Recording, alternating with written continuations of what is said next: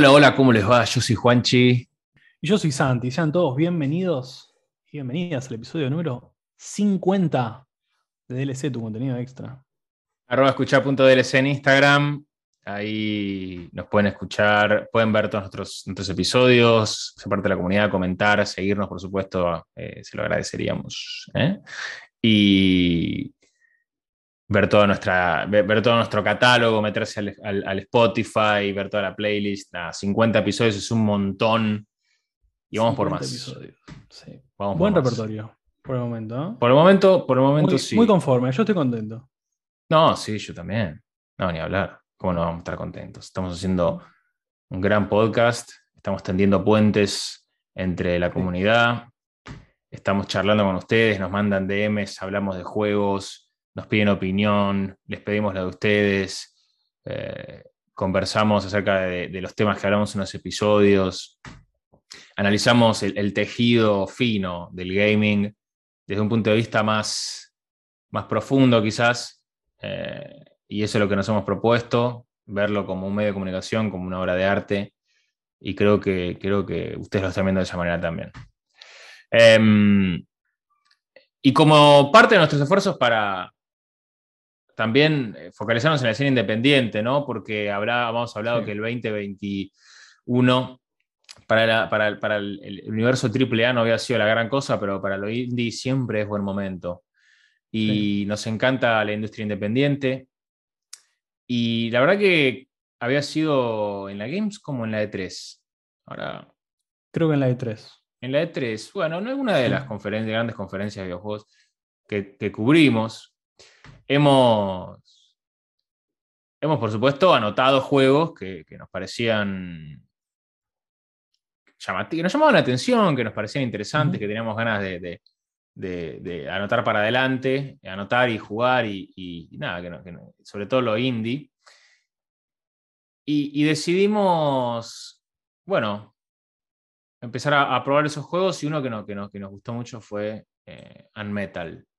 Que para que no está al tanto, es una especie de eh, juego, una sátira de, de los viejos juegos de, de Metal Gear, o sea, más que nada centrado alrededor de lo que eran los viejos juegos de Metal Gear para la MSX Sí. y, y todo esa. Un juego de sigilo, como, como, como aquellos pioneros de Kojima, cuando el game estaba en pañales realmente, eh, desafiando los límites del hardware y el software.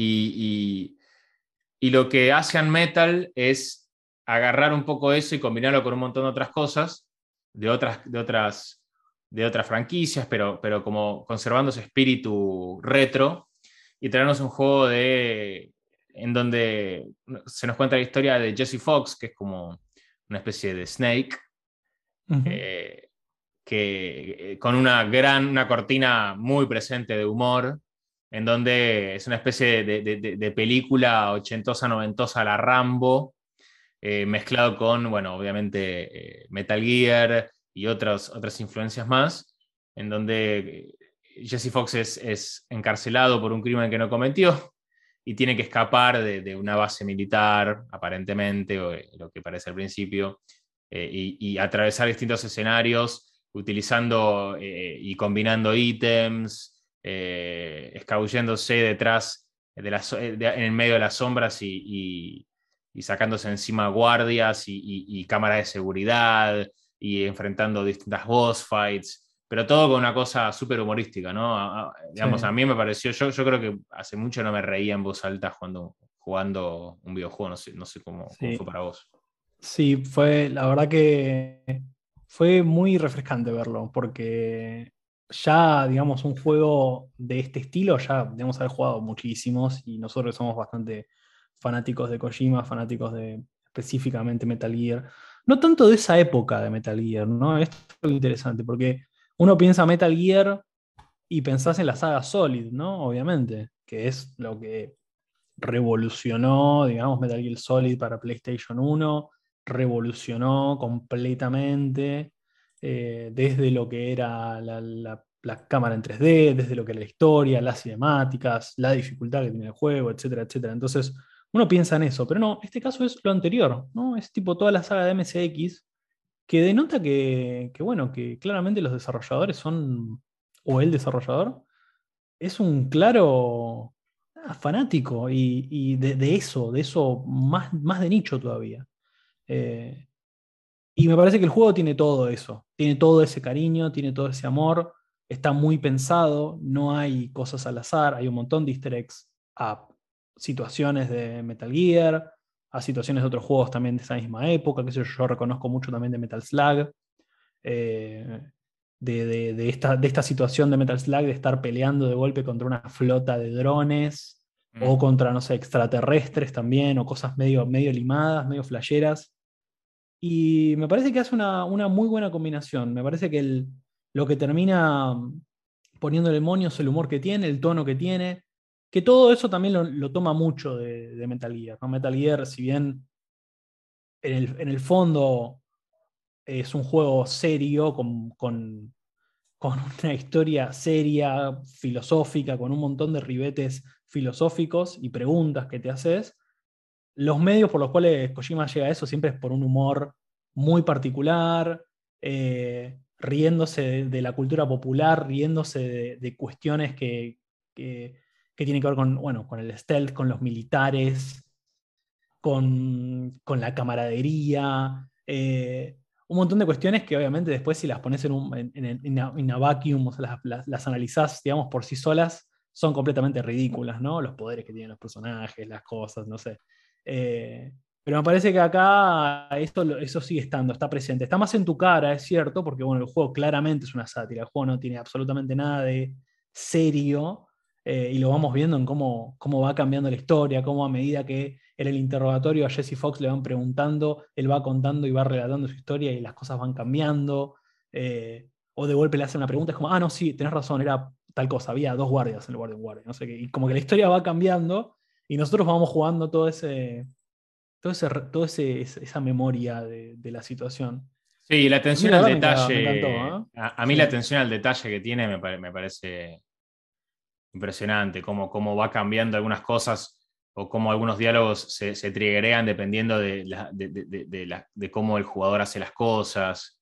Eh, también haciendo referencia a, otros juegos en los que está inspirado a partir de, las opciones que le da al jugador, eh, los ítems, cómo se combinan, eh, las, cómo el jugador digamos, tiene esa cosa de romper la cuarta pared, que, es tan Kojima y que me parece que, bueno, que el desarrollador, eh, que es Francisco Telles de Meneses, español él, eh, que también ya ha desarrollado otros juegos también, eh, ha tenido una, gran idea y se nota hay mucho pulmón ahí y, mucho, mucho amor mucha nostalgia también y muchas ideas.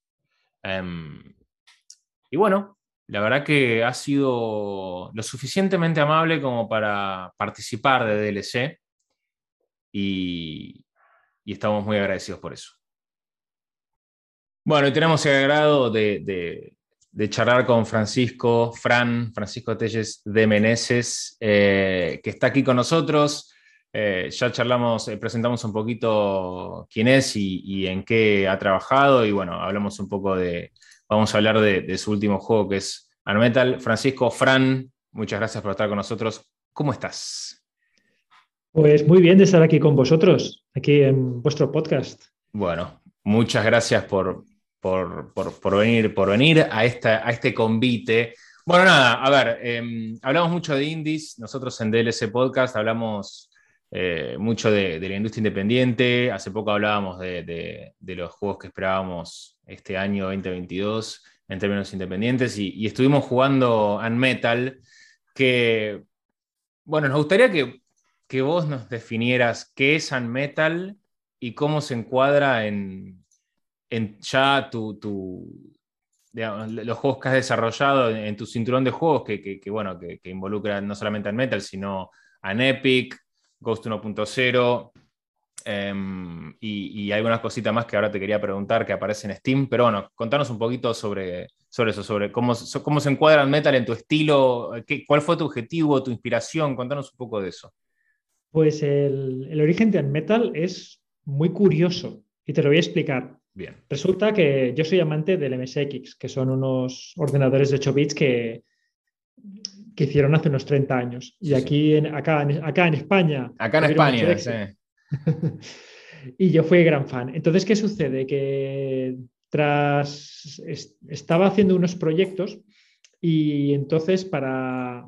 En mi, como hobby, para pasar un poco el rato, también hago videojuegos. me dedico profesionalmente, pero a veces también hago algún que otro videojuego pequeño pues, para pasar el rato. Y los hago para esta plataforma, para MSX. Y entonces en Twitter pregunté a mis fans, dice, chicos, ¿qué juego, qué juego hago para, para MSX? ¿Qué desarrollo?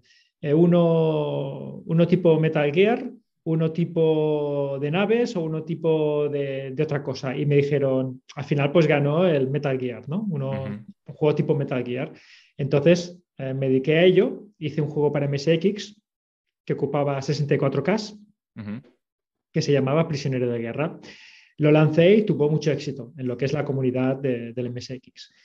Y ahí acabó la historia, ahí se quedó todo. Y dije, bueno, pues ahora vamos a hacer un juego para PC consolas para, ganar, para ganarme los, los dineritos, ¿no? Para, para ganar plata. Para... Sí, sí porque MSX no, no da, es simplemente como un poco por amor al arte. Y entonces hice como dos o tres bocetos, dos o tres intentos, tuve unos meses probando cosas y, ¿sabes aquello que, te lo imaginas y, ostras, tiene muy buena pinta, pero luego haces el boceto y no acaba de cuajar, algo falla, no me acaba de, gustar, ¿no? Y entonces pues lo dejaba de, de, lado y probaba otra, otro intento nuevo. Y al segundo o tercer intento que no me convencía, me dije, ¿sabes qué? Voy a hacer un para, digamos, despejar la mente, voy a hacerme un porting del, de este, del prisionero de guerra para, para PC. Sí.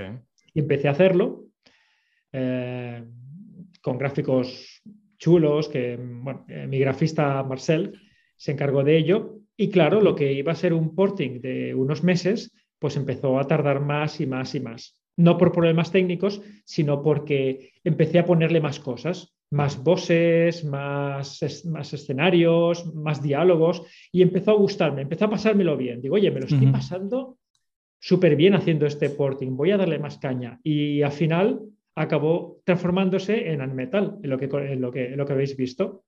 Así que curiosamente es aquello, un, es como una, una vía de escape para despejar la mente, que curiosamente acabó convirtiéndose en el proyecto, en, mi tercer gran proyecto de, videojuego. Perfecto. sí. sí, perdón, una, pregunta, ¿no? Justo recién vos mencionabas dos preguntas en realidad. Preguntarte el, tiempo, ¿cuánto tiempo te llevó? Porque hay una cosa que es muy curiosa y para mí es lo mejor que tiene el juego, que es el guion. Eh, y el guion es, tiene, hay, mucho, hay, hay muchos giros, tiene, muchos chistes, tiene un humor muy particular. Ahí se nota que hay mucho tiempo de redacción y de grabación. Vi que también el juego obviamente está eh, traducido al español, eh, doblado, perdón, al español. Entonces, preguntarte un poco por eso. Y después, por otro lado, también eh, las musas, ¿no? Porque vos recién, o sea, se nota que el juego claramente está inspirado en, Metal Gear de MSX, obvio. pero también por otro lado, yo, o sea, mientras lo sigo jugando, como reconocí otras cositas, ¿no? Eh, quizás algunas cosas de Metal Slug. Eh, no sé, me hizo acordar también, eh, por, momentos Jesse Fox, el protagonista, me hizo acordar también un poco a MacGyver, ¿no? Como súper, que con un clip y un cable te hace cualquier cosa, básicamente. Así que preguntarte un poco por eso, ¿cuánto tiempo? Y también un poco las musas, si, si estamos, hasta, hasta mira, lo digo, en un momento me hizo pensar a Los sospechosos de siempre, la película, de cómo, de cómo el personaje va contando la historia y va metiendo cosas en el medio, va como medio inventando. sí, eh, sí, sí. El Kaiser Sosen. De Kaiser Sos, exactamente. No sé si, si, si, iba por ahí o salió de casualidad, pero me parecieron como curiosas, que, que es un poco más, como decís vos, un poquito más profundo, no solamente agarrar tipo el core de Metal Gear, creo que el 2, es más parecido al 2 me parece, pero el, Solid Snake, digamos. Eh, pero bueno, eso preguntarte, un poco por las inspiraciones y el tiempo. Bueno, el tiempo, eh, hacer lo que es el, el porting, o sea, lo que es todos los diálogos, todo lo que habéis visto, esto es nuevo. Porque la versión de MSX tenía nada, lo básico mínimo porque no tenía casi espacio. Entonces, todo este porting me ha costado como un año y medio de trabajo. Mm. Y lo que es curioso que lo menciones, el tema del, guion, no es que yo me ponga a pensar, digo, va, voy a empezar a, escribir un guion y cuando tenga el guion empiezo a hacer el juego. Es, es curioso porque es bastante diferente mi, manera de trabajar. Yo, por ejemplo, yo empiezo a programar y a medida que voy haciendo el juego voy añadiendo guion. ¿Y cómo hago esto? Porque como cada día tomo me tomo una hora para, para, hacer algo de deporte, no sé, correr un poquito. Entonces aprovecho esa hora que no estoy delante del ordenador para pensar cosas, para pensar situaciones, para pensar, por ejemplo, el guion que estoy haciendo, cómo puedo hacer para que una parte que he hecho me ligue con otra parte, para conectarla, cómo puedo y lo que voy haciendo es, a medida que pasan los días, pues cada día tengo una hora para pensar mientras, mientras hago ejercicio. Mm. ¿Qué sucede? Pues que poco a poco el guion, a medida que va, que va, avanzando el desarrollo del juego, el guion también va avanzando. Y me pasa mucho que hay muchas partes que no salen a la primera, que igual empiezo algo, me gusta, pero luego a la semana siguiente se me ocurre una manera mejor. Y entonces lo cambio. Digo, mira, esto que lo hice así, mejor no, o lo cambio de lugar, o... Entonces, pues me gusta mucho pues, manejar, moldear el diálogo y, un poco pues ir eh, creando el guion poco a poco. En un año da para mucho, o sea, da para mucho pensar un año y darle muchas vueltas sin prisa, ¿sabes? A fuego lento y, la verdad es que me encanta. O sea, pensar los guiones y, los, y las narraciones es mi parte favorita de, hacer un videojuego. En cuanto a las musas, bueno, la, básicamente yo me acuerdo de las, de las películas, películas mm. de, los 80 y los 90, y entonces cojo todos esos clichés que se utilizaban y mm. los utilizo pues, pues en el videojuego. Y luego también pues pensar pues chistes o cosas divertidas mm. que, que, voy pensando y entonces pues sí que me invento pues algunos, algunas situaciones y las voy colocando en el juego cosas que podrían ser graciosas. ¿no? También es cierto que me pasa que yo voy a aquello, voy haciendo footing y me empiezo a reír solo. Claro, si alguien me ve, dice, ¿este, este de qué está riendo? ¿no? Y bueno, también pasa con, con en Epic, hacía lo mismo cuando iba a trabajar, a, cuando iba a trabajar mm. por la calle. Mm. Por la, calle. por la calle. Entonces, pues pensaba cosas de cómo trolear al jugador, entonces me reía y como estaba en Barcelona, que iba caminando, pues igual pues los que se me cruzaban pensaban, este tío se está riendo solo. Este está, este loco, está pirado, diríamos. Está, loco, está loco.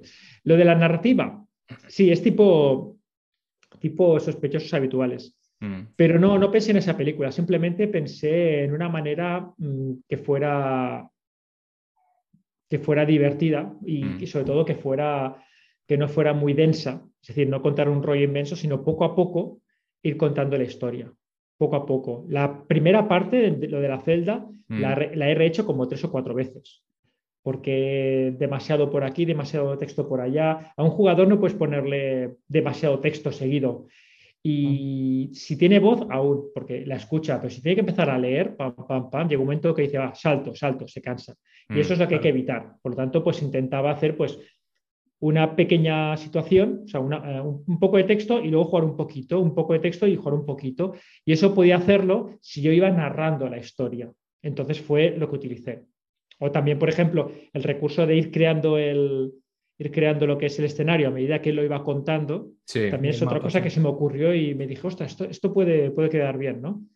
salía al patio, había edificios, sale edificios, había tal, y, van apareciendo como si fuera un, blueprint, un mapa, ¿no? Sí, sí, sí. Claro, sí, sí, como en capas, digamos, van apareciendo, sí. Sí, pues eso también se me ocurrió y dijo, esto, esto podría, podría, podría quedar bien. Son elementos narrativos que, que iba pensando que podría ir metiendo en el juego. Claro, es que le, queda muy bien a la historia, le queda muy bien a cómo se va, eh, cómo se va desenvolviendo la historia, ¿no? Porque sea, solo como para recopilar, ¿no? Para, para, para, las personas que quizás no lo jugaron y están escuchando el podcast, ¿no? Eh, toman de rehén o, detienen a una persona y le preguntan sobre qué estaba haciendo en ese lugar, porque es un, es un civil que lo encuentran, digamos, en un, en, un eh, en el medio de la selva, en el medio de una zona militar, en un, en un, helicóptero militar, y le empiezan a preguntar y bueno, empieza a desarrollar la historia. Por eso digo que era muy, para mí era muy Kaiser Sose, muy sospechosos habituales, sospechosos de siempre, por cómo va, cómo se va desarrollando, ¿no? Que es como él, mientras se iba acordando, va tirando cosas o también están como esas pequeñas decisiones que puede tomar el jugador de como, bueno, ¿cuántos guardias había? Había uno, había dos. Es como que se va como inventando en el momento. Eh, y nada, me parece que, está muy bien porque va, juega con el tono que tiene, ¿no? Que es un tono como más de, parodia, más de humor.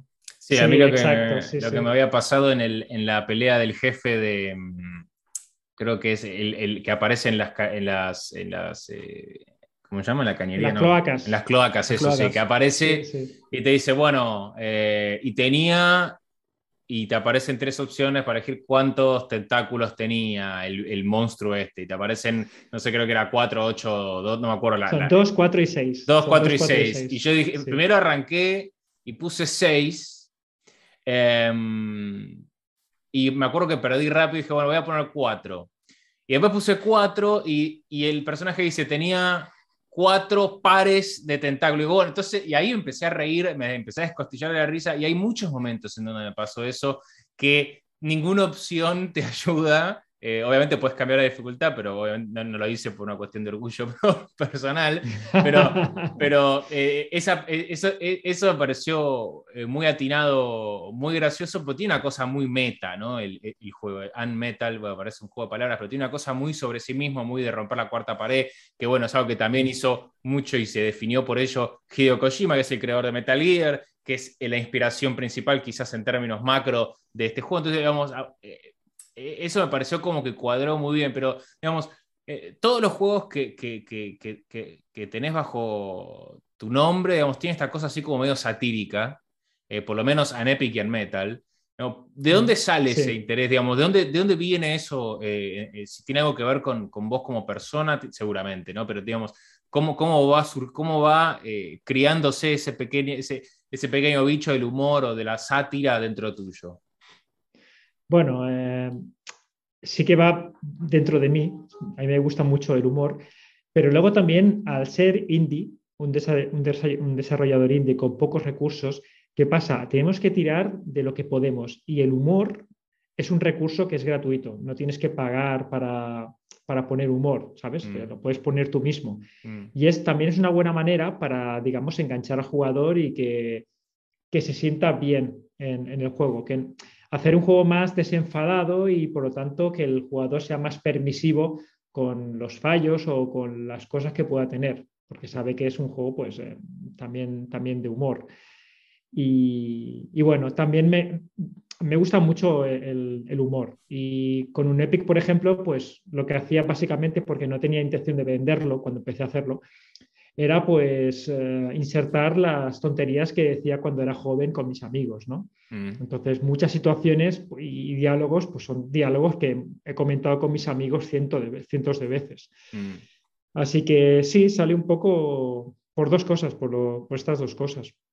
Claro, porque, es un buen un motor gráfico caro eh, para, para, poder eh, atraer o hacer algo atractivo en tu videojuego o o, quizás nada, cosas que, requieren de, recursos, y en, el caso del humor, si el único recurso es, eh, tu mente y digamos, la, capacidad creativa.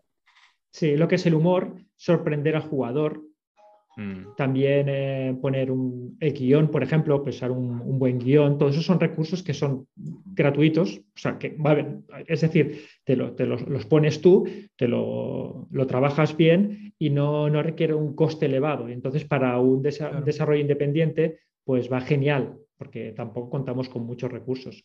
Exacto. Y, también puede ser arriesgado, porque a ser indie también se te perdonan muchas cosas que a un AAA, por ejemplo, no se le perdonarían. Entonces, tenemos más libertad para, digamos, para arriesgar en, muchas cosas. Y bueno, a veces sale bien, a veces sale mal. El problema del humor es que no es homogéneo en el mundo entero. Hay cosas que, por ejemplo, yo lo encuentro muy graciosas y mucha gente encuentra graciosas, pero igual otra gente pues no, no le hace ni gracia. Y hay estrellas del humor, como por ejemplo Jim Carrey, Mm. que a mucha gente le apasiona y hay mucha gente que lo aborrece, que es que no le gusta nada. Sí.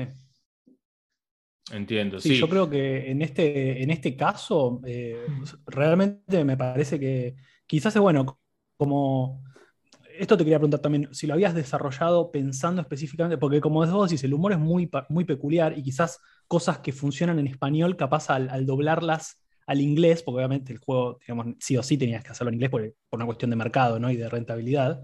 Claro. Pero si pensaste en eso, si te, si te asesoraste, o quizás vos, bueno, manejas súper bien el inglés, ¿no? Pero preguntarte un, poco por eso. eh, pero a mí, a mí me parece que está muy bien porque se nota que conoces bien el, al jugador. O sea, que estuviste vos también en ese lugar, ¿no? Porque, que yo te voy a dar un, caso personal.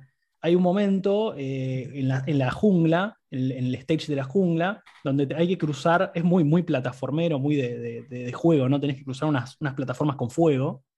Y nada, yo lo estaba haciendo despacito, esperaba que un fuego saliera, no sé qué, no sé qué, no sé qué. Y cuando vuelvo, tengo que volver a pasar por esa parte, eh, volvés a la- al momento, digamos, que te, te están entrevistando, estás teniendo esta conversación con los militares, y el militar que te está entrevistando te dice, y pero tenías un, un- un traje a prueba de fuego, ¿por qué no usaste eso? Y ahí es como dije, ah, claro. Y salí y volví a hacer lo mismo sin el traje, o sea, un estúpido total, ¿no? No, no, no digo que, En serio. que a todo el mundo le pase eso, te juro. Lo hice, empecé como dos veces y después me lo puse. Pero digo, ese, ese tipo de cosas, eh, que sí, como decís, o sea, son, son gratis de hacer, pero es, es como entender, entender al jugador en ese humor. Eso me parece que es universal y está, la verdad que está buenísimo. Claro, claro, claro. Ahí entendí, sabía que mucha gente caería porque yo mismo caería Claro. y, y entonces pues lo, lo- lo utilicé en mi favor. De hecho, se me ocurrió, podría poner unos fuegos y luego pensé, ostras, pero claro, está el traje. Y entonces, Claro. claro, en vez de decir, pues no lo hago porque tienes el traje, pues no, lo puse y dije, quien caiga, pum, le pongo la situación para que se sienta, se sienta, se sienta un poco Claro, como un tonto. ¿no? Dice, ostras, es verdad que tenía el traje. ¿Y eso lo, lo testeaste con, con- con algún amigo o alguien, tipo, lo viste? ¿O se te ocurrió antes incluso de ver que alguien eh, cayera, digamos, en ese truco? En esa, No, se en me situación? ocurrió, sí, mientras iba por ahí, mientras hacía Claro. deporte, se me ocurrió lo de poner, lo de poner esto, de poner lo- los fuegos y lo del, lo del diálogo también. Hay cosas que, por ejemplo, se, me he inspirado viendo a testers jugar. Ajá. Por, por ejemplo, algo muy tonto. Eh, había un tester que estaba jugando, un tester, y empezó a darle puñetazos a un camión. Ajá. Y mientras le daba puñetazos, él decía, muere camión, ¿sabes? El, Sí. el tester. Y dije, esto me lo apunto. Y entonces, pum, lo metí en el juego. O otro tester que me decía en el capítulo 1, ah, estaría genial que pudieras tirar la puerta abajo y el guarda que está, digamos, en el váter eh, tuviera que salir, ¿no? Porque eso no estaba. Mm. Y entonces dije, ostras, muy buena. Y cogí, me lo apunté y también, también lo hice. Y como esas, varias, varias. Y sí, estaría bien que le des un puñetazo a esto y explotara, ¿no? A un misil y explotara. Sí. Pues también lo puse. Ideas que, que tiene otra gente que no caigo, Sí. pues también las utilizo y también las voy. Por eso me gusta ver a mis testers jugar en vídeo. Me envían los vídeos de sus partidas y entonces, aparte de ver qué problemas tienen y cómo solucionarlo, por ejemplo, si se atascan en un lugar, eh, veo Mm. por qué, digo, claro, pues voy a poner una ayuda para indicar mejor tal, ¿no? Mm. Entonces, eh, aparte de eso, también pues veo cosas que hacen que las uso a mi favor. Total. Sí, lo del baño, lo del baño me acuerdo que es uno de los primeros baños que entras y creo que hay un, hay un uno de los guardias que está en el baño y te dice, che, tenés papel higiénico, una cosa así. Sí, sí. Todas esas situaciones muy graciosas, sí, sí. Sí, por eso te preguntaba, porque hay muchas cosas de, de cuando nada, de, de- de- de- de esto que te digo, de conocer al jugador, ¿no? De, de ver qué haría. A mí me pasó lo mismo con el, de hecho lo charlábamos, Juanchi, que a vos no te sucedió, a mí sí me pasó Mm. cuando tenés que usar cloroformo. eh, y yo no puedo creer que lo directamente hayas, que tirado la botella de cloroformo. O sea, no, le increíble. puse cloroformo, no le puse cloroformo al, al pañuelo. eh, y, y se da una situación que, bueno, vos no viste, que básicamente el personaje empieza a soñar con, con la doctora, qué sé yo. Eh, Sí. Eso está- es muy gracioso porque lo, lo- lo secuestran, o sea, lo agarran durmiendo porque huele el cloroformo y se queda dormido y empieza a soñar con la doctora. Eh, pero sí, Yo, digamos, todas, sí. Esas, todas esas situaciones me parecen muy curiosas. Y para mí es eso, es como, ah, ¿cómo, sabí- cómo sabía que me iba a confundir? Eso digo. Sí, eh, claramente el, el, Unmetal es como un testamento a, digamos, un poco también la... Eh, extrañar algunos, eh, algunos juegos de, antaño, ¿no? bueno, en este caso puntual de la MSX, pero también como aprovechando la historia que hubo después de, las siguientes décadas en videojuegos y cómo un montón de situaciones se fueron repitiendo y hoy en día son, configuran una situación casi, digamos, interna del mundo del gaming como para hacerlas satíricas o, hacer humor de ello, o, eh, digamos, es como una especie de... A mí me dio, eh, me hizo extrañar muchísimo eh, otra época de, de los videojuegos y vos hablabas de la industria independiente, bueno, mencionabas las cosas que, los lujos que te puedes dar siendo desarrollador independiente y lo que no, o quizás las prácticas que son mejores o no. Y, me gustaría preguntarte sobre eso, ¿cómo ves hoy? Digamos, porque Unmetal, a, a ver, a nosotros nos llega porque lo vimos promocionado en una convención que por la pandemia se dio, por supuesto, puramente online.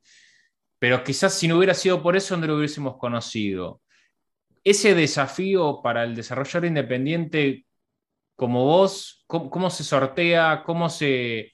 Cómo, ves digamos, esa barrera hacia el éxito, esa barrera hacia de luchar por la atención limitada del, jugador dentro en un universo con tantos pero tantos desarrolladores y que sacan juegos a diario? Esa es una estupendísima pregunta. Esa, de hecho, es la pregunta clave.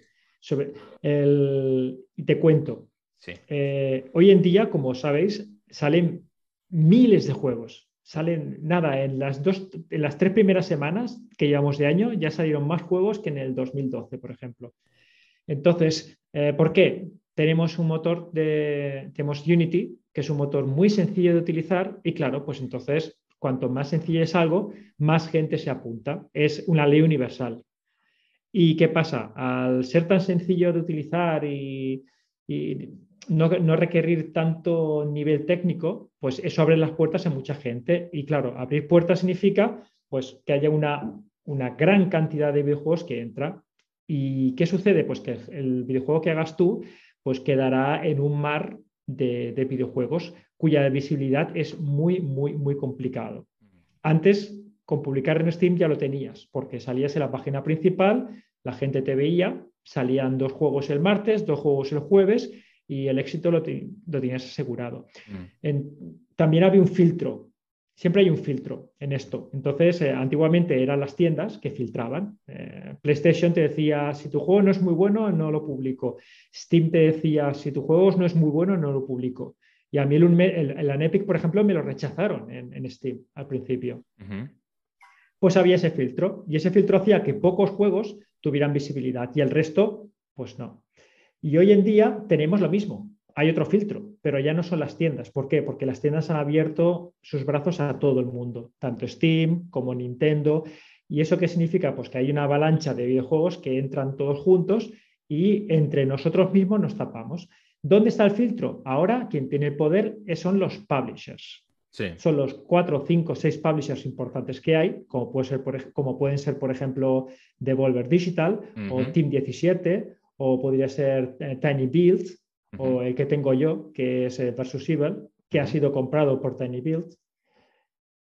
Entonces, ¿qué sucede? Son esta gente los que realmente tienen el, hacen el filtro, porque son los que van a coger un videojuego y le van a dar la publicidad. Lo van a poner, por ejemplo, en el E3, que es donde vosotros habéis, visto el, Unmetal. Mm. O sea, lo habéis visto porque mi publisher lo ha puesto en el E3. Claro. Entonces, ¿qué pasa? Pues estos publishers no cogen un juego porque sí. Los desarrolladores envían sus productos a, estas empresas, estas empresas reciben todos los juegos, los miran y ellos mismos filtran cuáles son los que creen que van a tener éxito y que a ellos les conviene. Primero, por dinero, porque tengan buenas ventas, y segundo, por reputación, porque el juego sea bueno y digan, oye, este publisher vende juegos nuevos. Entonces, el publisher hará lo que hacía antes las tiendas, que es elegir con qué juegos van a tratar o van a, van a trabajar durante, por ejemplo, ese año. Y en un año, pues igual eligen dos, tres, cuatro o cinco o seis productos de los miles, de los tres, cuatro cinco mil que van a aparecer. Y es ahí donde reside, digamos, la clave del éxito. Entonces, lo que tiene que hacer ahora un, desarrollador independiente, aunque tiene la libertad de publicar el juego y no depende de nadie, puedes ponerlo en Steam sin problemas y tú mismo puedes hacerte la publicidad, aunque, aunque pueda hacer eso, realmente para que te funcione y tengas la seguridad de que tu juego va a ser conocido, pues ahí tiene que enviarlo al publisher y esperar, rogar, poner una velita a la, sí, a la Santa Trinidad. sí. rogar para que el publisher le diga, oye, estamos interesados, interesados en tu juego y vamos a trabajar contigo. Y nos llevaremos nosotros un porcentaje, evidentemente. Claro. Entonces, ahí está, ahí está el filtro. Y es lo que, digamos, si un publisher, si un, perdona, si un eh, desarrollador es elegido por un publisher, entonces pues tiene muchas, muchas posibilidades, muchas, de que su juego llegue a buen puerto y se conozca y se venda. Aún así, tampoco tienes, tampoco es, una ciencia cierta, porque igual hay juegos que, por lo que sea, pues mira, pues no hace gracia a la gente y aunque puede llegarse un poco a conocer, pues, eh, pues no la gente lo compre. O, o pase poco, por ejemplo, como la Metal, que aún es muy desconocido. Mm. Entonces, pero claro, es un poco la, clave requerida para, digamos, para, para, que un producto independiente pues llegue a funcionar. Pero vos te podés autopublicar en Steam, lo que pasa es que ahí lo que, de lo que estarías prescindiendo es de la publicidad y del poder de movimiento que tiene el, el publisher. Exacto. Ahora Steam, en vez de ser un expositor, se ha convertido en una base de gigantes, una base de datos gigantesca. Y tú autopublicarte no te, da, no te da la seguridad de que no vas a aparecer ni en la página, ni, en ni siquiera en, nuevos, eh, en las nuevas adquisiciones, en las novedades. ¿Por qué? Porque eso va por un número de ventas. Necesitas un número mínimo para aparecer en esa lista. Porque no son novedades, son novedades más, eh, ¿cómo lo llaman? Novedades más eh, destacadas. Más destacadas. Entonces, pues va a pasar eso, que tú lo vas a publicar y nadie va a saber nunca que has publicado un juego. Y eso es lo que, lo que vemos a diario. Yo cuando me meto en Steam, digo, me pongo a ver los nuevos juegos, los nuevos lanzamientos y es un océano interminable de títulos, algunos que tienen, que, parecen interesantes, otros no, y termina siendo como, como eh, eh, hacer un scroll en una red social eh, y, dejar pasar, no sé, 100 tweets hasta que uno te llama la atención, por ejemplo, y, termina siendo prácticamente autodestructivo para el, el, cine independiente, ¿o no? Exacto, sí, sí, es autodestructivo, porque piensa que el 99% de esos proyectos va a ser un sueño roto. Mm. Va a ser un equipo, alguien que ha estado trabajando durante cierto tiempo, porque un videojuego cuesta hacer, parece que no, pero tiene mucho trabajo y, requiere muchos meses o años para luego eh, publicarlo y que se pierda en el olvido. Ahí está el, digamos, la gran tragedia del éxito del, videojuego independiente. Bueno, hace poco hablábamos con un desarrollador argentino que nos decía algo como, eh, no me acuerdo si había sido él o era algo que habíamos charlado nosotros, pero en, definitiva el mensaje era, este indie apocalipsis, digamos, del que se ha estado hablando hace ya varios años, ¿cómo se resuelve? Eh, y bueno, lamentablemente el, único desenlace posible es que desaparezcan un montón de desarrolladores y queden los mejores o queden los más destacados. ¿Cuál es tu visión de esto? Eh, pues sería... No sabría qué decirte, porque es, que es, el problema de lo que es la, la libertad, ¿no? O sea, la libertad es muy buena y es muy democrática, porque todo el mundo puede llegar a algo, pero realmente todo el mundo no va a llegar a algo. O sea, una cosa es que puedas, otra cosa es que vayas a hacerlo. Y para que una persona llegue a algo, pues el 99 pues tiene que fracasar. Porque, claro, no hay, no hay público para, tanto videojuego. Entonces, eh, y tampoco, sobre todo, no hay tiempo, no hay tiempo físico para que un jugador pueda ver todos los juegos que salen en un día. Es imposible. Y menos jugarlos, Claro, las propias revistas no te hacen ni caso ya, porque es que van tan saturadas de, videojuegos que no sé. Y claro, pues, ¿qué, ¿qué, aceptan? Pues los emails de los publishers, porque saben que los publishers ya han hecho el filtro, ya han seleccionado los mejores juegos y las revistas saben que lo que le envía el publisher ya va a ser lo mejor, mm. ¿sabes? Entonces, eh, ¿qué, pasará? Pues que todas estas personas que ahora sacan videojuegos, pues será como un reto personal, pero verán que no, que van a perder dinero, entonces cerrarán. Pero ¿qué sucede? Que nuevas personas lo intentarán y otras nuevas lo intentarán y otras nuevas lo intentarán. Es como los billetes de loterías. Es decir, tú en el telediario que ves, ves el, que ha ganado los millones de pesos. Ah, mira, has hecho rico. Pues tú que dices, ah, pues yo también me puedo hacer rico, pero no pone los millones de personas que se han dejado la plata en el, boleto y que no mm. les ha tocado nada. Mm. Eso no lo ponen, pero es una realidad. ¿Y qué eso qué hace? Pues que cada año, pues todo el mundo lo intenta otra vez y otra vez y otra vez. A ver si lo consigo, a ver si lo consigo, a ver, a ver si lo consigo. Bueno, eh, realmente los desarrolladores no van a dejar de hacerlo. ¿Por qué? Porque es una pasión, es una cosa que te gusta hacer y, y lo pruebas y, entonces, realmente no sé cómo, cómo se solucionará esto. Al final, el, drama que estamos viendo en Steam ahora, ese mismo drama que había antes, pero que, pero que no lo veías porque Steam directamente no elegía tu juego. No, te decía, sí, lo quiero. Y entonces salían pocos, pero el drama sí es, es, el mismo. Al final hay un filtro y el filtro significa que uno pasan y muchos no. Y es un poco como, es un poco como funciona la industria de, los independientes.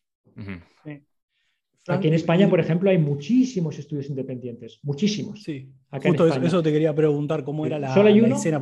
Solo hay uno que es triple A.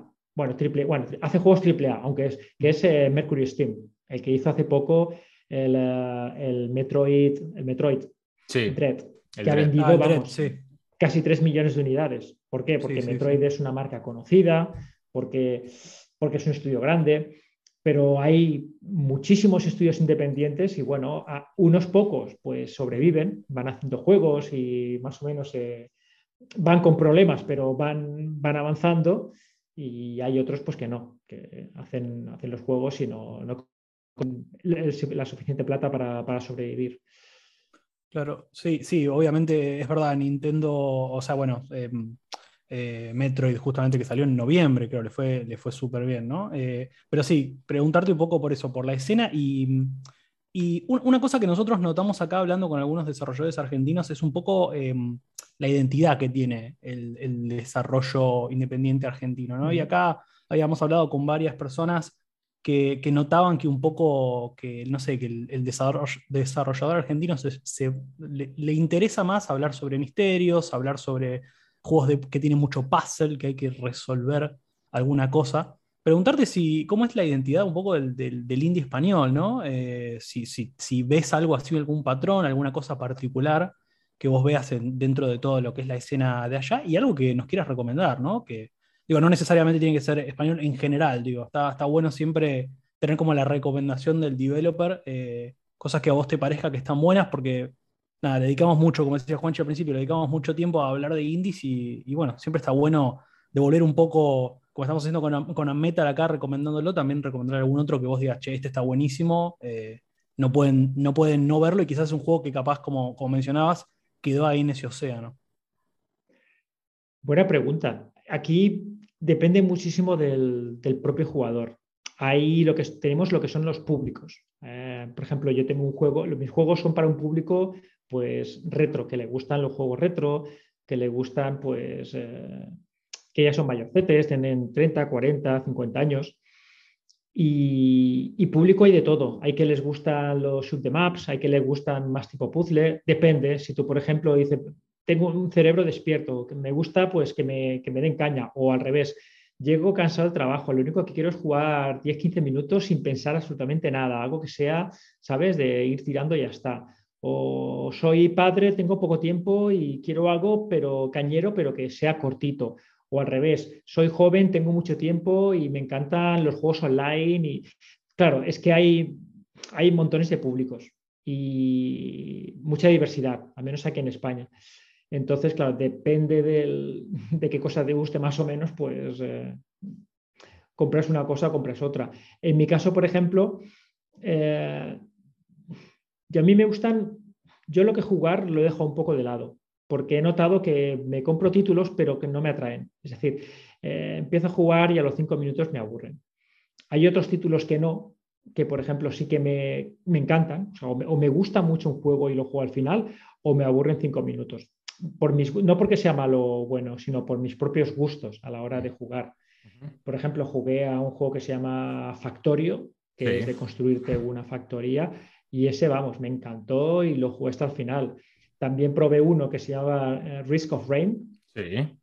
Y, también me, encantó por cómo es, me, gustó y lo estuve jugando, llegué al final y es de jugar varias veces y, lo estuve jugando. Y, pero luego probé otros y, por ejemplo, de naves, de estos de, de Shoot, the Maps. Sí. De naves y, y, no me gustó ninguno porque no me encontraba cómodo, no demasiadas cosas en las pantallas, no, no se veían las balas, no era difícil de... no era como me gustaba. Entonces, pues nada, a los cinco minutos dije, fuera, no, no me gusta. Así que, y a veces me pasa eso, digo, es que hay este género que no encuentro juego que me gusta, pues digo, pues me lo hago a mi, me lo hago a mi modo, ¿no? Claro, claro, claro. Esa es la ventaja de ser desarrollador. Juego muy, poco. Tengo muy poco tiempo para, para, jugar, también con, tengo que pasar pues tiempo con la familia y los críos y mi mujer y claro, eso me da pues la verdad es que poco tiempo. Pero si aparece algún juego que esto que, me gusta, que me fascina, pues sí, sí que saco. Pero ya os digo, suele pasar bastante poco. Y, esto me lleva a, hacerte una pregunta porque eh, eh, empatizo mucho con esto que decías. No tengo tiempo, no tengo tiempo para jugar, pero a mí me pasa lo mismo y, me, animo a decir que a Santi también, que bueno, vamos creciendo, ¿no? Aquellos que crecimos con quizás eh, el gaming en, pañales y que hoy lo vemos y, seguimos disfrutando de, lo que es eh, esta, esta, última generación de videojuegos y seguimos disfrutando de las creaciones de grandes, grandes juegos y grandes historias y seguimos a los AAA y a los indies, pero cada vez tenemos menos tiempo, cada vez tenemos más responsabilidades, ya somos, somos adultos del todo, ya no podemos escondernos. Y ¿Cómo, porque esto me lo pregunto yo en mi vida cotidiana también, digamos, ¿cómo voy a voy a, ya no puedo jugar tanto como me gustaría, no puedo prestar la atención a los juegos, a la cantidad de juegos que me gustaría, digamos, pero seguimos hablando de juegos, seguimos prestando la atención, seguimos interactuando en redes sociales con gente que también le gusta, hacemos podcast, eh, vos, Francisco, creás juegos, ¿cómo, crees, cómo ves que va evolucionando, digamos, la persona que quizá que, creció con juegos, creció dedicándole horas y horas y horas a los juegos y hoy ya no tiene tiempo, pero le sigue gustando la industria, le sigue gustando el tema, quiere eh, y habla de juegos, ¿cómo, cómo, evalúas toda esta situación que nos va pasando, que vamos creciendo? Somos parte de una generación que eh, quizás es la primera que le empieza a ocurrir esto, quizás una generación anterior también le ocurría, pero somos de las primeras generaciones que le ocurre esto. ¿A dónde crees que, que vamos nosotros como gamers? Pues muy buena pregunta también, ¿eh? Es una pregunta muy filosófica. ¿Dónde vamos a, parar como gamers? Pues yo creo que va a haber aquí una curva, va a haber un punto de inflexión, en que cada vez tenemos menos tiempo, pero vamos a volver a tener más tiempo. Ajá.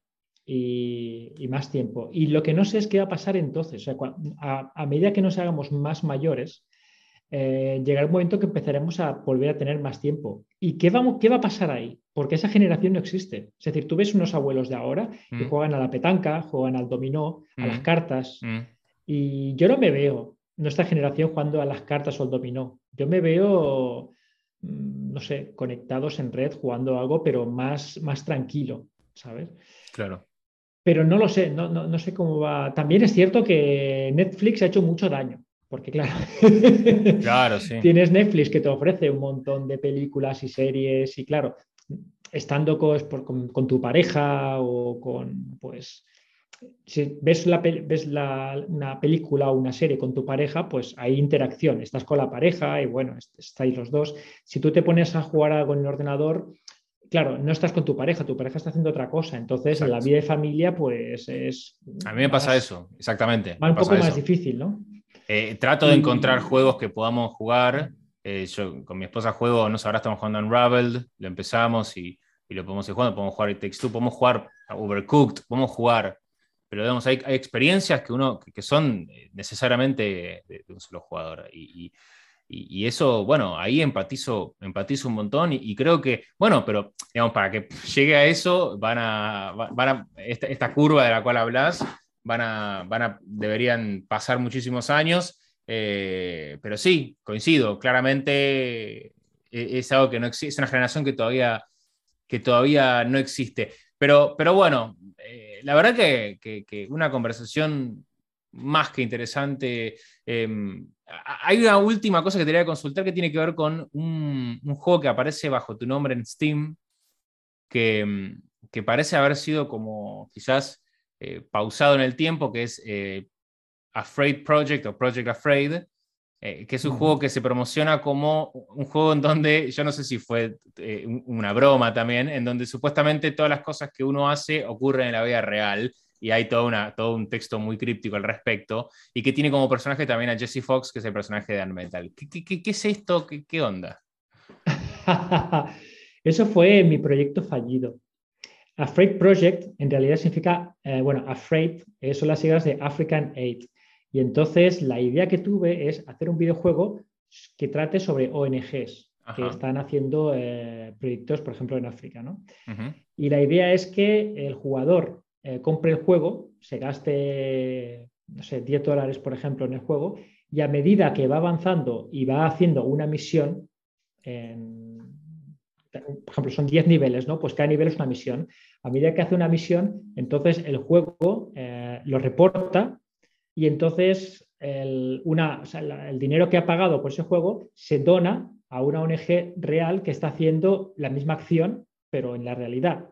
Entonces, a medida que va ah, avanzando, mm. lo que él hace se convierte en realidad. ¿Por qué? Porque él, con, el dinero que ha pagado para el juego, que se dona a estas ONGs, está ayudando a que eso mismo se haga realidad. Esta este es la historia detrás de la Fred Project. Entonces, ¿qué pasó? Yo hice un Kickstarter donde lo explicaba todo. Si tú buscas Afraid y Kickstarter, sale el vídeo y se explica cómo funciona todo. Y Jesse Fox era el personaje, era, era el, protagonista. Sí. De hecho, el Unmetal es como un, spin-off de, este, del proyecto Afraid, porque sale Jesse Fox, sale Sara, que es la, digamos, la, jefa, bueno, la, directora de la misión de la ONG, y en, el, Metal salen hablando en el Jeep. Mm. Entonces, eh, de, ahí, de ahí salen los personajes. Y esto hizo un Kickstarter, pero lo hice mal. Es decir, eh, no tengo experiencia en lo que son crowdfunding. Y entonces quise dar la sorpresa, quise, digamos, eh, mi intención era eh, sorprender al jugador, porque lo que parecía oscuro, lo que pasa en realidad, luego pues veían realmente que era, que era un juego para, digamos, para, para ayudar a los ONGs. Y quise hacer esto, pero en Kickstarter eso no se puede hacer, porque al parecer el público ya tiene que conocer bien el proyecto y tiene que saber bien de qué va para una vez se abre Kickstarter que entren en la avalancha, empiecen a hacer a, comprar el juego y entonces pues suba en la propia página de, Kickstarter, Y claro, esto yo no lo sabía, no, y por desconocimiento un poco del, mundillo del, del, microfunding, mm. pues entonces no me salió bien la jugada. Aquí en España se conoció, todas las revistas, todas las revistas hasta eh, digitales de videojuegos, hasta, ¿cómo se llama esta? Ah, no me sale. Pero todas hablaron del proyecto y casi todo el dinero que se recogió fue, fue desde, aquí España. Pero fuera mm, no se conoció, porque yo no, tengo contactos fuera, eh, no soy un publisher. Y luego eh, las revistas, mm, yo intenté enviar emails, pero lo de siempre, ¿sabes? Pues van, van a lo loco con otros proyectos y, y fuera de España no se conoció. Entonces, ¿qué pasa? Que no solamente con, con, los, backers de aquí, pues no, hubo suficiente. Y, así pues, no pues, fue, un fracaso, la, campaña de Kickstarter fue un fracaso. No hay posibilidades de que se retome, pero ahora es una idea muy interesante. Pues de momento, claro, como tuve ese fracaso y necesitaba pues eh, hacer, sacar un poco de dinero, porque claro, había empleado un año, claro. un, año y un año, año y medio en preparar el proyecto. Había pues hablado con ONGs, había estado allí en, en África y ah. viéndolo todo, grabando, todo para Kickstarter y claro, yo estaba convencido que iba a funcionar. Claro, claro, claro. Entonces, pues claro, pues ya me metí en un proyecto en serio, que es lo que os he explicado de empezar a hacer eh, bocetos, bocetos y que finalmente acabé con, con el metal. Entonces, eh, ¿podría retomarlo? Sí, podría retomarlo. Entonces, ya depende de, cómo hayan las cosas y, el chasco, el chasco, el chasco me lo llevé. Pero bueno, eh, a ver, no siempre se puede. Es lo que te he comentado antes. Un indie, pues arriesga. Y a veces, arriesgar es lo que tiene. Y a veces funciona y a veces, pues no funciona. Y lo bueno de Kickstarter es que, mira, pues si no funciona, al menos, pues no has hecho el juego entero, ¿sabes? Eh, lo has probado primero. Total. Em, bueno, la verdad que, bueno, estaba muy, interesante y bueno, nos sacamos la duda porque yo lo había visto en Steam y dije, ¿y esto? ¿Y esto qué es? Pero, pero la verdad es que, España tiene una escena independiente muy interesante. Eh, por ejemplo, Deconstruct Team es, un estudio que, a mí me encanta lo que hacen eh, y, todo, y todo lo que sacan me parece espectacular. Eh, a mí me ha quedado la espina de jugar en Epic, que, después de haber jugado en Metal tengo muchas ganas de jugarlo. Em, y, bueno, nosotros a, España los tenemos muy cerca del corazón, por supuesto, en Argentina, por, obvias razones. Eh, entonces, eh, la verdad es que, nos encanta ver que, de España estén saliendo cada vez más, más videojuegos y que, y que salgan más, historias y más experiencias. Em, pero bueno, eh, la verdad que ha sido verdaderamente un placer tenerte, Fran, en, DLC. Esperamos que, haya sido interesante para vos también y, estar en contacto. Y, nada, la verdad que agradecerte por el tiempo y que nos hayas contado todo lo que, hubo detrás de, de Unmetal. Eh, recomendamos a todas las personas que están escuchando que, lo prueben, porque la verdad que si te gusta eh, el retro gaming, si te gusta Metal Gear en particular, si te gustan los juegos que, mencionamos, como así que, que, hace referencia o que parecen, vamos probarlo, porque aparte te vas a, te vas a morir de risa. La verdad que, yo me he reído en voz alta en, un montón de, oportunidades mientras jugaba al Metal, y es algo que no me suele suceder con los videojuegos, y la verdad que es algo muy refrescante, está muy bueno, así que nada, Fran, eh, te agradecemos muchísimo que hayas pasado por DLC. Y yo os agradezco que me hayáis invitado.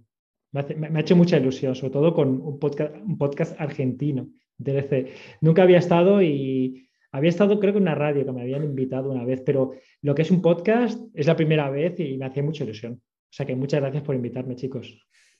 A ti, Fran. Em, bueno, y nosotros entonces eh, vamos a, ir cerrando el episodio eh, con Santi, que ya venimos. Bueno, pasó entonces Fran, Anepic Fran, lo pueden seguir en Instagram y en, Twitter. ¿Qué te pareció? ¿Qué te pareció todo lo que nos dijo, toda la data que tiró? No, la verdad que la cocina del desarrollador independiente eh, es, un entorno muy interesante por las historias que hay detrás, ¿no? Porque son historias eh, de cotidianidad, de vida, de familia, de, de pasión, ¿no? Eh, digamos, está lejos del corporativismo de, la industria de AAA, que también tiene lo suyo y es muy interesante, digamos, eso no está en discusión. Simplemente que cuando uno habla con una persona que, digamos, por pasión a una determinada etapa o determinado periodo histórico de la industria de los videojuegos, por sí solo decide eh, emprender en algo que en principio era unas cosas así como muy... Eh, eh, más informal y con menos ambición y que después empieza a darse cuenta que lo que hizo está bueno, que a la gente le gusta, que hay una comunidad detrás que tiene ganas de ver más y de, jugar. Y él entonces ahí, a partir de eso, se potencia y le da para adelante y termina en una, historia de claro éxito como es el de, eh, el de la Dan Metal. Uno basta con, ingresar a, Steam y ver las calificaciones, la cantidad de calificaciones y la calidad de esas calificaciones, vale la redundancia, y te das cuenta, digamos, que que, le fue muy, pero muy bien y que tiene, eh, digamos, una reputación que muchísimos estudios grandes les encantaría tener. Y entonces, eh, eso y, también el aspecto más, más técnico ¿no? que cuenta él de, cómo se adapta de una plataforma a otra, de las limitaciones técnicas que, que tienen, ¿no? Que, bueno, hablábamos de, de, bueno, de la clara influencia que hay de la historia del desarrollo de Kojima de los primeros Metal Gear y cómo él tenía un limitado espacio y limitada capacidad eh, de hardware y software para poder desarrollar la idea que tenía en mente, bueno, él más o menos que se puso en el mismo lugar, porque dijo, yo tengo acá X cantidad de CAS y necesito meter todo acá adentro, ¿cómo hago? Y a partir de eso saca este juego que, digamos, yo creo que eh, no hay nadie que le guste los videojuegos que haya escuchado esta entrevista que no diga, eh, tengo ganas de jugar eso. Sí.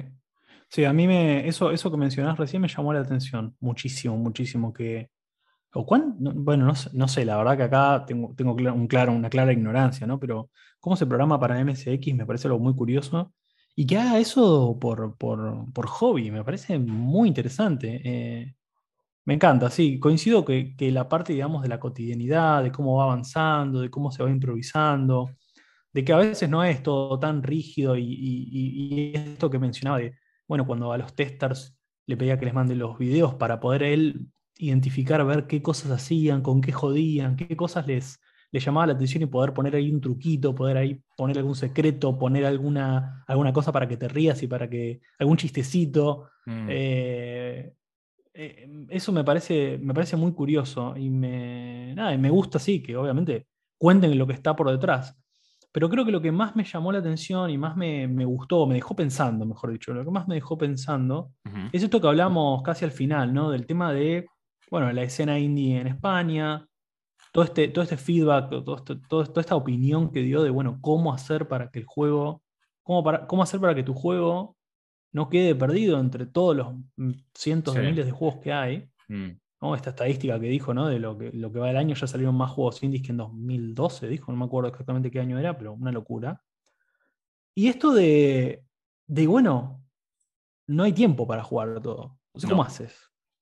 Y, eso del no hay tiempo que siempre nos lleva a esta, este, esta idea que tenemos de hablar de esto, ¿no? Pero, pero creo que este fue un, buen puntapié para empezar a tomar dimensión de lo que es eso, ¿no? Él decía como, bueno, nada, es, esta idea de, que también lo hablamos en un momento cuando hablamos de Game as a Service, esta idea de tener la especie del club, la sociedad de fomento, donde te juntás, lo que antes era una sociedad de fomento, donde te juntás a jugar dominó y las cartas, ahora eventualmente es un espacio digital. Y fue muy curioso esto que mencionó de, bueno, yo me veo, ahora no tengo tiempo, es cierto, somos jóvenes o jóvenes adultos, pero cuando estés retirado, jóvenes adultos, cuando estés retirado, eh, jubilado, sí, yo tampoco me veo jugando al dominó o a las cartas, no porque no me gusten, sino porque claramente me veo en un espacio digital. Y eso me parece un, como una buena idea de, bueno, ¿quiénes van a ser los desarrolladores que empiecen a hacer juegos para ese público? Porque no falta tanto tiempo. Capaz que faltan 10, 15, 20 años, no es tanto tiempo. Mm. Me parece que fue algo, algo que al menos a mí me dejó pensando. Sí, em, sí, cómo, cómo, se, cómo se, va creando las generaciones de cosas que. generaciones nuevas que no existían, que nunca existieron, generaciones de tecnologías nuevas. Eh, y, bueno, y sin lugar a dudas, eh, eh, también digamos, el, concepto del Indie Apocalypse y cómo, cómo se sobrevive, cómo se plantea algo eh, para, nada, para gastar recursos, tiempo, ganas, dinero mm.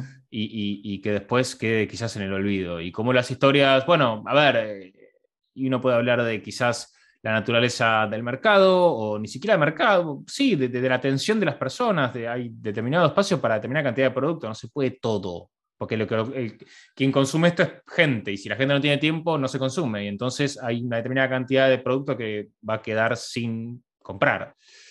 Eh, y acá eh, este no escapa a eso solo porque son videojuegos. Y bueno, eh, esa me parece una, una beta súper, súper interesante. Bueno, hasta aquí hemos llegado entonces con DLC episodio número 50. Y no te puedes creer el 51, ¿eh? No, no, no, no, no tiene precedente. Eh, gracias como siempre por acompañarnos. Hasta la próxima, Santi. Hasta la próxima, nos vemos.